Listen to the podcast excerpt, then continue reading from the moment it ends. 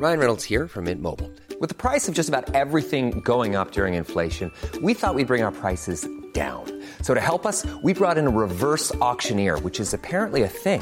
Mint Mobile unlimited premium wireless. Ready to get 30, 30, bit to get 30, bit to get 20, 20, 20, bit to get 20, 20, bit to get 15, 15, 15, 15 just 15 bucks a month. So, Give it a try at mintmobile.com slash switch.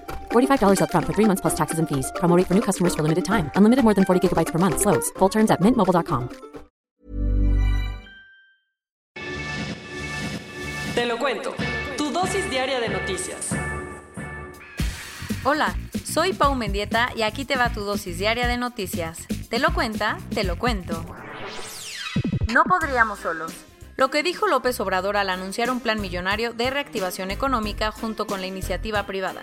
La crisis que ha dejado la pandemia le está pegando fuerte a México, así que el gobierno anunció ayer un nuevo paquete de recuperación económica por más de 297 mil millones de pesos en el que va a participar la iniciativa privada invirtiendo en 39 proyectos. ¿De qué tipo? Estarán repartidos en todos los sectores, como infraestructura, energía, turismo y medio ambiente, pero para que te des una idea, contempla alianzas con Pemex y la CFE, así como carreteras en varias partes del país, y hasta se retomará el tren de alta velocidad México-Querétaro al que le van a destinar 51.300 millones de pesos.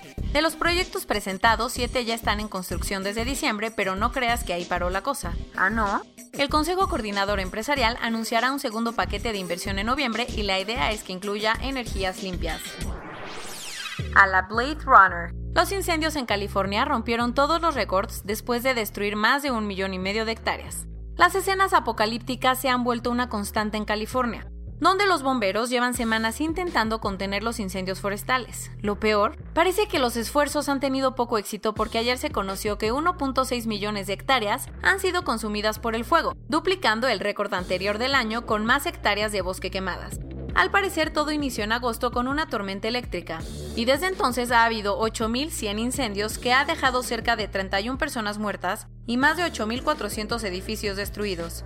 El más fuerte está en el norte de San Francisco, en el Bosque Nacional Mendocino, y ya cubrió una superficie cinco veces más grande que toda la ciudad de Nueva York. En abril, el Senado aprobó la ley de amnistía para que miles de reos condenados por delitos menores pudieran salir de las cárceles con el fin de darle un respiro a la sobrepoblación del sistema penitenciario de México.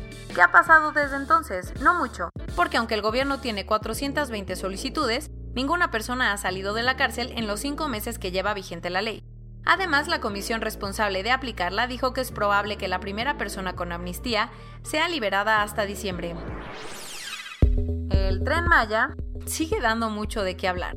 Ayer se conoció que el proyecto sufrió varias modificaciones a su plan inicial, por lo que terminará costando 17 mil millones de pesos más de lo que se tenía planeado.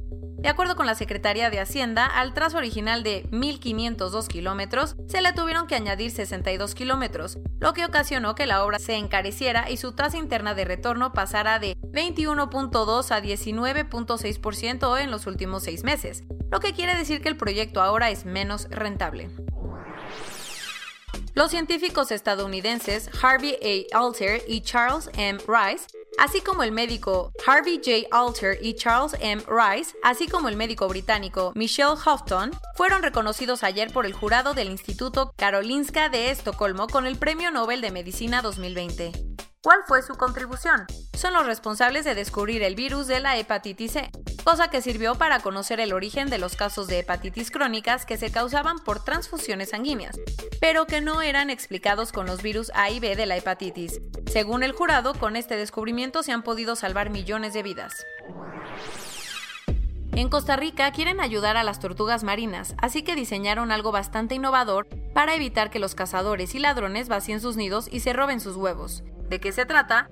Crearon unos huevos artificiales con un chip satelital incluido y los pusieron en 101 nidos en varias playas junto con los reales. Así pudieron rastrear a muchos traficantes y averiguaron que la mayoría de los huevos acaban en bares y restaurantes cercanos. Y ni te preocupes por los huevos verdaderos, porque los falsos, creados por la organización Paso Pacífico, están diseñados para no dañar a los embriones.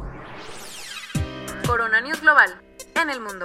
A nivel global, ya hay más de 35.366.000 casos y hasta ayer en la noche al menos 1.039.000 personas habían muerto. Y en México, 789.780 personas se han enfermado de COVID-19 y desafortunadamente 81.877 han muerto. Entre la pandemia y que el banco FAMSA quebró, el sector bancario en México ha perdido más de 12.000 empleos entre marzo y julio. Luego de participar en una reunión con una persona que dio positivo, la presidenta de la Comisión Europea, Ursula von der Leyen, se tuvo que poner en aislamiento. A la que también le tocará hacer cuarentena es a Kayleigh McEnany, la secretaria de prensa de Donald Trump, quien ayer se convirtió en la décima persona del círculo cercano al presidente en dar positivo. Y hablando de Donald, ayer fue dado de alta del hospital y continuará su recuperación en la Casa Blanca. Lo que estará en vigilancia, pero su equipo de campaña ya avisó que el próximo debate presidencial se mantendrá como estaba planeado. Según nuevas estimaciones de la Organización Mundial de la Salud, el 10% de la humanidad ya se habría infectado de COVID-19. Como ha habido varios contagios en los equipos, Roger Goodell, el comisionado de la NFL, le advirtió a los clubes que si no respetan los protocolos de seguridad, podrían perder puntos y hasta partidos. Al parecer Messi era el menor de los problemas del FC Barcelona porque la directiva reconoció que la pandemia dejó al Barça con una deuda de 238 millones de dólares y esto es todo por hoy. Nos vemos mañana con tu nueva dosis de noticias. Pau Mendieta se despide.